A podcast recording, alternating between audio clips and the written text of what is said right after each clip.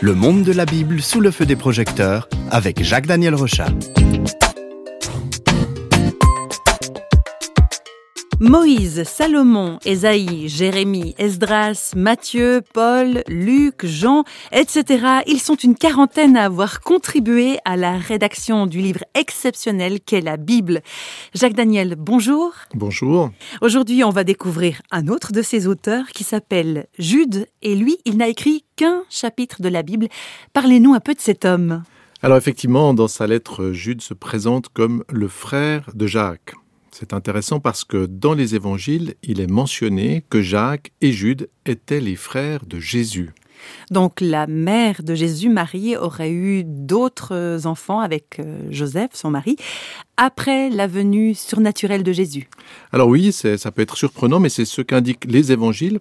Par exemple, dans Matthieu 13 au verset 55, on a une situation où la foule s'interroge à propos du Christ en parlant de sa famille.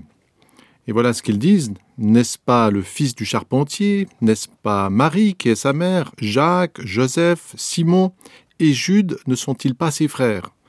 Et ses sœurs ne sont-elles pas toutes parmi nous? D'où lui viennent donc toutes ces choses? Alors ce texte souligne que Jésus a vécu dans une famille, et cela confirme aussi la tradition qui considère que la lettre de Jude a été écrite par l'un de ses demi-frères, si j'ose dire. Alors on peut imaginer qu'avoir Jésus dans sa propre famille, c'était assez exceptionnel. Jude, il devait avoir des liens privilégiés avec Jésus. Alors oui et non, parce que dans l'évangile de Jean, il nous a dit que ses frères, donc ses frères biologiques en quelque sorte, ne croyaient pas en lui. Donc Jacques et Jude vont devoir faire un cheminement personnel qui leur permettra de comprendre que Jésus, leur, leur frère qui était là, eh bien, c'est beaucoup plus que cela, c'est le Christ, c'est le Seigneur. Ce ne serait pas la première fois que dans une même famille, euh, les uns et les autres ne se comprennent ou ne se connaissent pas très bien finalement. Hein. Alors Jude, on est impatient de savoir ce qu'il a écrit. Un seul chapitre, qu'est-ce qui est contenu dans, ce, dans cette lettre? Alors, lorsque Jude prend la plume, nous sommes à la fin des années 60, donc 60 ans après Jésus-Christ, environ 30 ans après la résurrection de Jésus. Et comme il va l'indiquer au début de sa lettre, Jude est poussé à écrire un avertissement important. Et on peut écouter ce qu'il dit dans les versets 3 et 4 de cette lettre. Bien-aimé, alors que je désirais vivement vous écrire au sujet de notre salut commun, je me suis senti obligé de vous envoyer cette lettre pour vous exhorter à combattre pour la foi qui a été transmise aux croyants une fois pour toutes. Car il s'est glissé parmi vous certains hommes dont la condamnation est écrite depuis longtemps, des impies qui changent la grâce de notre Dieu en dérèglement et qui renient notre seul Maître et Seigneur Jésus-Christ. Alors, il dit, je me suis senti obligé pour vous exhorter à combattre. Alors, en tant que citoyen suisse, j'ai dû faire l'armée et durant plusieurs années, je pouvais recevoir un ordre de mobilisation qui m'aurait obligé de tout quitter pour prendre part à la défense du pays. Alors avec sa lettre, Jude, c'est un petit peu la même chose. Il lance aussi un appel de mobilisation dans l'Église, car attention, il y a bel et bien un péril redoutable. Alors c'est quoi cette menace qui nécessite tout un, branle-bas de combat, c'est le cas de le dire? Oui, alors ce qui est important de, saisir, c'est que le combat que Jude mentionne ne concerne pas les non-croyants. Il ne s'agit aucunement de prendre les armes pour convertir les autres ou pour affronter des adversités. Le problème est à l'intérieur de l'Église. Et la menace que mentionne Jude, ce sont ceux qui utilisent l'écrin de l'Église pour dévorer, pour profiter, finalement, euh, pour quasiment souiller cette Église. On peut se rappeler qu'à cette époque, la plupart des apôtres et des témoins visuels du Christ ne sont plus là, ils sont, morts. C'est donc euh, en quelque sorte la deuxième génération de chrétiens. Et c'est sur cette deuxième génération que repose la conduite de l'Église. on peut le voir tout au long de l'histoire de l'Église, c'est que des choses sont transmises à une nouvelle génération et ce que va faire cette nouvelle génération sera très importante pour celle qui suivra. Alors, comme le mentionne Jude, malheureusement, déjà dans cette deuxième génération, eh bien, certains soi-disant serviteurs de Dieu agissent de manière totalement indigne, comme des brutes ignorantes. Écoutons ce qu'il dit, Jude. Voilà ce qu'il dit donc au, au, verset 12 et 13. Ce sont bien eux qui souillent vos repas fraternels lorsqu'ils font bombance et se gavent sans pudeur. Nuages sans eau emportés par les vents, arbres de fin d'automne, sans fruits, deux fois morts, déracinés, flots sauvages de la mer crachant l'écume de leur propre honte, astres errants réservés pour l'éternité à l'épaisseur des ténèbres. Ce sont bien eux, des gens de hargne et de rogne, qui sont menés par leur passion. Leur bouche profère des énormités et ils ne considèrent les personnes qu'en fonction de leur intérêt. Ils introduisent des divisions, ils ont des pensées terrestres, ils ne possèdent pas l'esprit sous-entendu l'Esprit Saint. Hein. Voilà, oui. C'est gratiné. C'est gratiné, c'est bien écrit, hein, c'est presque poétique dans la mhm. manière de, de, décrire ces dérives.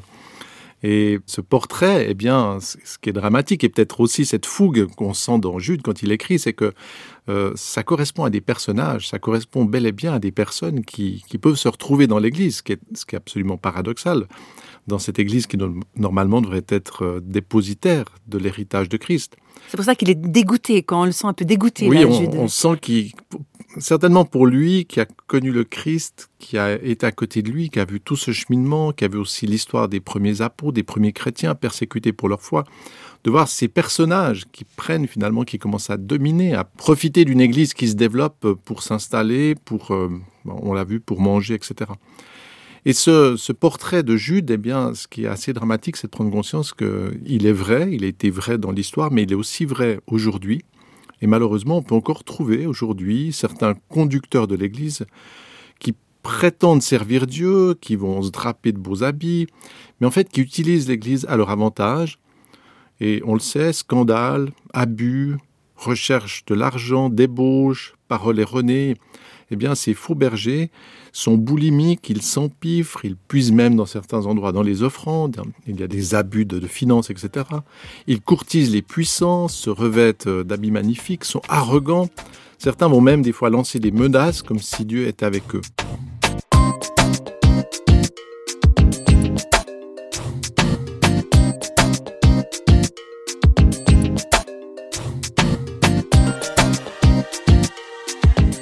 Imaginer que pour euh, Jude, lui qui a effectivement euh, côtoyé le Christ, c'est le comble du mal de, voir tout ça. Oui, parce que quand le mal empoisonne l'eau, l'eau pure, que reste-t-il? C'est d'autant plus dramatique. À la limite, vous êtes dans la zone, vous êtes parmi les brigands, euh, qu'il y ait plus de mal, ça paraît assez logique. Mais que dans l'Église, on puisse trouver euh, ce type de dérive, c'est quelque chose de très très grave. Déjà, c'est très grave pour le, rayonnement, pour le témoignage de l'Église, mais c'est aussi très grave parce que c'est une offense qui est faite au Christ, au Seigneur de l'Église. Et il viendra un temps, et c'est là où moi je dis des fois à certaines personnes, je leur dis, mais si vous volez, vous allez braquer une banque, eh bien on peut à la limite le comprendre. Euh, vous devrez faire affaire à la justice. Mais si vous volez dans l'Église, c'est pas à la justice des hommes que vous aurez affaire, mais c'est à celle de Dieu. Parce qu'un jour viendra où Dieu jugera ceux qui corrompent, ceux qui détournent, ceux qui scandalisent. Et le, comble de tout cela, c'est que finalement la conséquence de, ces abus, de ces dérives, eh bien, c'est que beaucoup d'hommes ne peuvent pas entrer, ne peuvent pas connaître le salut. Et aujourd'hui encore, quand on va parler de, de Christ dans, dans les médias, dans les rues, eh bien, beaucoup de gens ne veulent rien savoir de la foi chrétienne à cause même de ces scandales en disant oui, mais quand on voit ce que l'Église a fait, etc. Donc, l'avertissement de Jude est très, très puissant, très légitime. Donc, on pourrait résumer en disant que, en fait, la lettre de Jude, c'est un avertissement. Oui, c'est un, avertissement parce que cette lettre, en fait, euh, nous l'écoutons, nous la lisons, et puis bien sûr, on pourrait dire oui, c'est exactement ce qu'il faudrait que telle ou telle personne entende mais c'est aussi un avertissement personnel qui nous montre que nous avons, si nous sommes conducteurs dans l'Église, si nous, désirons prendre une place dans l'Église, eh bien nous avons une, responsabilité d'être un modèle, un conducteur qui est à l'exemple de ce que Jésus a été. Et on peut écouter à ce propos ce que Jude dit à ceux qui désirent suivre la vocation de Christ, ceux qui désirent s'engager dans un service. C'est vers la fin de la lettre, mais vous, mes amis, construisez-vous sur la base de votre foi très sainte. Priez dans l'Esprit Saint, maintenez-vous dans l'amour de Dieu, placez votre attente dans la miséricorde de notre Seigneur Jésus-Christ pour la vie éternelle. Voilà, l'invitation, c'est construisez-vous sur de bonnes bases. Et cela nous rappelle que nous sommes invités à nous, nous enraciner en Dieu. Euh, un bon responsable, un bon ministère, un bon prêtre, un bon pasteur, n'importe quel titre qu'on peut donner, eh bien, c'est quelqu'un qui devrait avoir des, racines profondes en Jésus-Christ et être en quelque sorte alimenté dans sa vie par l'Esprit de Dieu, de façon à ce que justement ça soit pas l'attrait des richesses, de la gloire ou quoi que ce soit, mais que ça soit vraiment cette sève qui vient de Dieu et qui anime le service. Et puis, à la fin, eh bien, à la fin de sa lettre, Jude va pas garder simplement cette critique euh, qu'on a vue assez, euh, assez forte contre ces personnages, mais il va inviter les lecteurs à essayer de sauver ceux qui s'égarent. Et ça, c'est aussi l'attitude qui est, qui est très belle. On peut l'écouter. Sauvez-les en les arrachant du feu. Pour les autres, prenez-les en pitié, mais avec crainte. Et là encore, c'est ce qui est assez magnifique. On a vu un peu que Jude se lâchait au début avec ces tableaux euh, qu'il donnait sur ces gens qui sont finalement abominables. Mais avec cette invitation finale, il, dit, mais il faut aimer même ceux qui s'égarent, ce qui est une chose très difficile, toutefois en gardant une distance respectable pour pas non plus se faire prendre. Et souvent on voit les, gens arrogants, les gens hautains, les gens qui recherchent les richesses, ils cherchent à se faire un petit club, à, à trouver des gens qui les suivent, etc. Non, on doit les aimer, chercher à les arracher à ces dérives, mais en même temps ne pas être pris dans, dans cet engrenage. Pratiquement, en fait, Jude nous rappelle que notre service dans l'Église doit tirer sa substance de Dieu. Je dois servir, je suis appelé à servir parce que j'aime Dieu et non pour obtenir des avantages.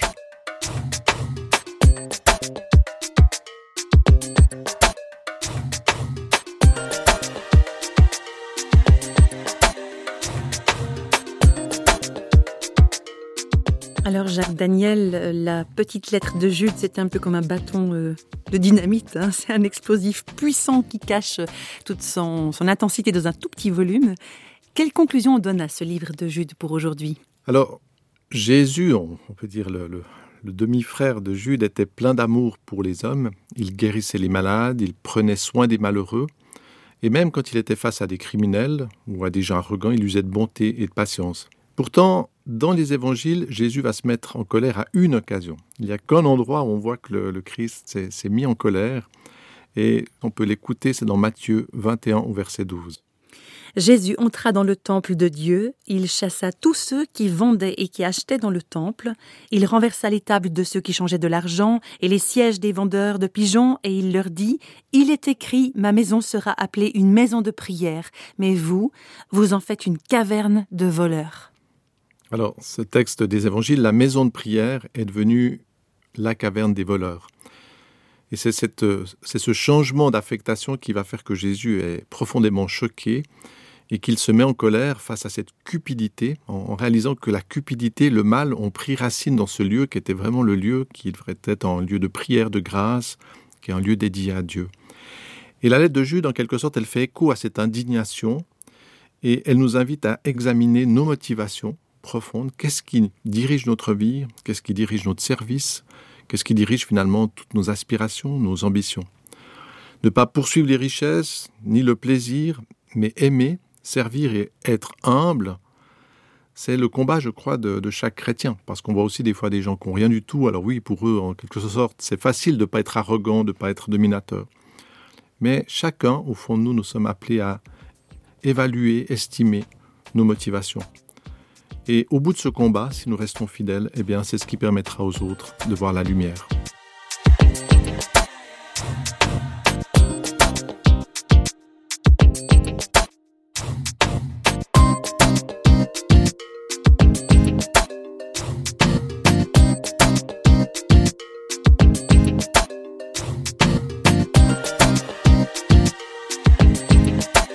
Feux du projecteur de Flash Bible s'éteignent pour aujourd'hui. Flash Bible vous a été proposé par Radio Réveil en collaboration avec Jacques-Daniel Rochat.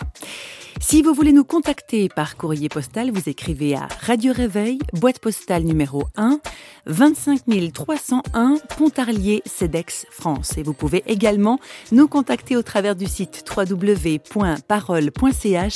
et nous rejoindre sur Facebook. Au revoir et à bientôt.